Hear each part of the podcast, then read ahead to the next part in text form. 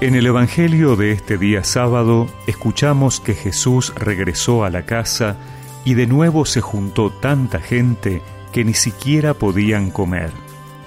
Cuando sus parientes se enteraron, salieron para llevárselo, porque decían, es un exaltado.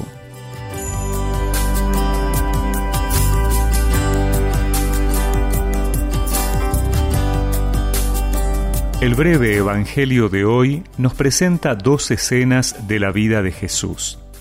Por un lado, nos dice que estaba tan ocupado atendiendo a la multitud que ni siquiera tenía tiempo para comer. Vemos a un Jesús entregado por completo a su misión y a la gente, capaz de postergar su propia persona con tal de no dejar a nadie fuera de su atención. También nosotros hoy solemos estar tan ocupados que tenemos poco tiempo. No es un problema del siglo XXI. Jesús también lo vivió. Él, que se hizo igual a todo en nosotros menos en el pecado, nos comprende. Por eso podemos contemplar la vida de Jesús para descubrir qué es lo importante, cuál es nuestra misión aquello a lo que vale la pena entregarse por entero. Cuando uno está buscando más tiempo para cosas personales que para el servicio a los demás, quiere decir que no está muy entusiasmado con lo que hace o no tiene muy en claro su misión en la vida.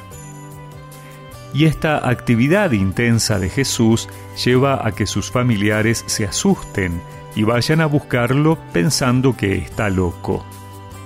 ¿Cómo podía ser que este hombre que había vivido tranquilamente con su familia como carpintero durante 30 años, ahora venga a ser un predicador y un sanador?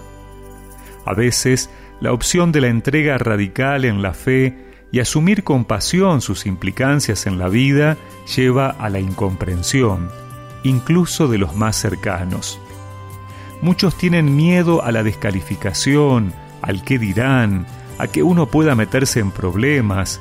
Pareciera que mejor es seguir el rol y el papel que nos asigna la sociedad contemporánea, no salirse de lo políticamente correcto. Pidamos al Señor tener su valentía para entregarnos con pasión a la tarea evangelizadora, más allá de las incomprensiones, buscando la alegría que nos da el hallar el sentido a nuestras vidas. Cristo,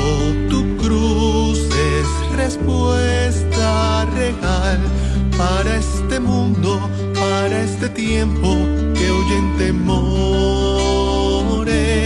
Eres camino, eres verdad, eres la vida. No tengo miedo de la libertad tengo miedo, Señor, de la vida, me quiero entregar.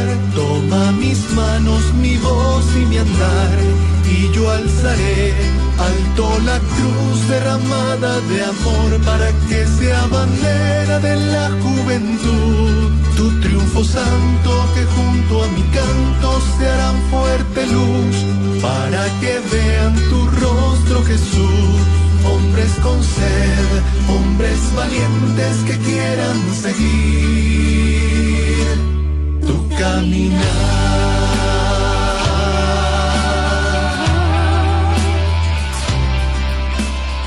Y recemos juntos esta oración. Señor, que sufriste incomprensión de los cercanos a ti, ayúdame a perseverar en mi fe y en mis tareas apostólicas a pesar de los rechazos. Amén y que la bendición de Dios Todopoderoso, del Padre, del Hijo y del Espíritu Santo los acompañe siempre.